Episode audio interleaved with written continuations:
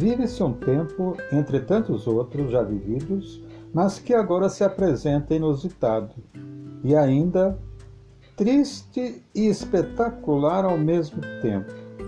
A percepção de que a vida está por um fio não só nos traz muito desconforto, mas nos intimida a dar os passos habituais. É para todos um mundo novo que nos obriga a novas aprendizagens. As reações são as mais adversas frente à pandemia provocada pelo novo coronavírus que invadiu nações pelo mundo todo, atingindo pessoas em meios urbanos e rurais, infiltrando-se ainda através de florestas e atingindo povos que vivem isolados em meio à natureza virgem.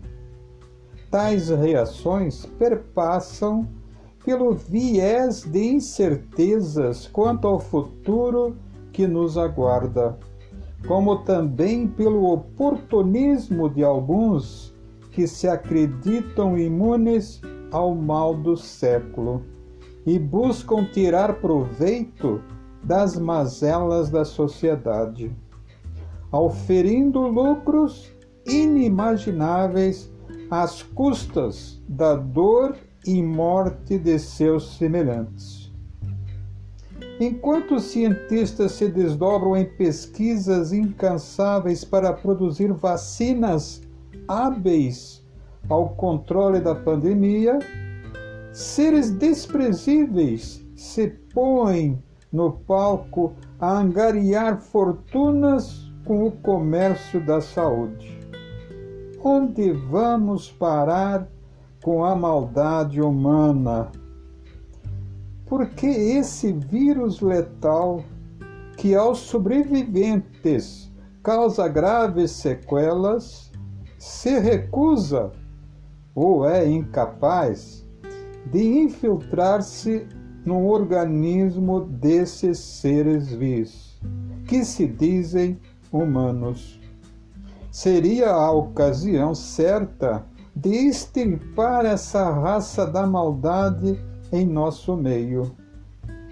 São palavras duras, carregadas de sentimentos e reflexões, contudo, servem ao papel de desopilar o fígado intoxicado por tudo que vimos assistindo nesta época de tantos questionamentos.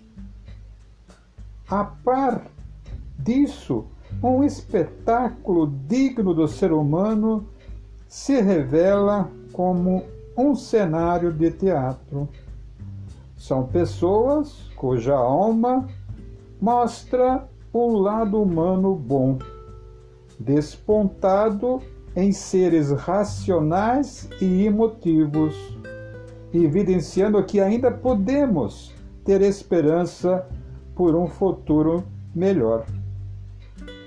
O bem vira espetáculo quando a gente desprendida a doar seu tempo, sua afetividade, seus pertences, numa verdadeira campanha em prol da solidariedade por seus semelhantes.